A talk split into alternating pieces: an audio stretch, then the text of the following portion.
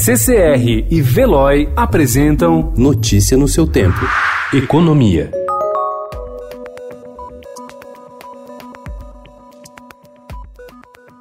O Operador Nacional do Sistema Elétrico, órgão que gerencia o abastecimento de energia no país, tem usado dinheiro da conta de luz para bancar serviços sem nenhuma relação com suas obrigações. A lista de gastos, apurou o Estado, inclui a contratação sem licitação de empresas de massoterapia para sessões de shiatsu expresso ao custo de 307 mil reais. A ONS gastou ainda 106 mil reais para que servidores participassem de corridas de rua, além de almoços em restaurantes de luxo. A Agência Nacional Nacional de Energia Elétrica acusa o órgão de fazer uma administração relapsa e desidiosa.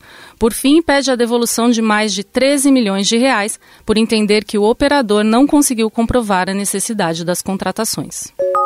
No primeiro ano de governo, o presidente Jair Bolsonaro aumentou os gastos com investimento e custeio da máquina para a área de defesa e reduziu as despesas para educação, saúde e segurança. O resultado final das contas do governo federal, divulgado pelo Tesouro, mostrou um aumento real ou seja, acima da inflação, de 22,1% das despesas da defesa em relação a 2018. Na direção oposta, os gastos com educação caíram 16% e saúde teve uma queda de 4,3%. Os investimentos para a área de segurança, comandado pelo ministro da Justiça Sérgio Moro, minguaram 4,1%. O ministro da Economia, Paulo Guedes, disse ontem que pretende enviar todas as reformas prometidas pelo governo neste ano. Quanto à reforma administrativa, ele afirmou que em uma ou duas semanas o texto deverá ter sido encaminhado ao Congresso Nacional. Na avaliação do ministro, a reforma administrativa é uma proposta muito simples de aprovar, uma vez que, por pedido do presidente Jair Bolsonaro, foram retirados do texto mudanças que afetariam os atuais servidores. As regras seriam endurecidas apenas para aqueles funcionários funcionários que entrarem na máquina pública a partir da aprovação da reforma.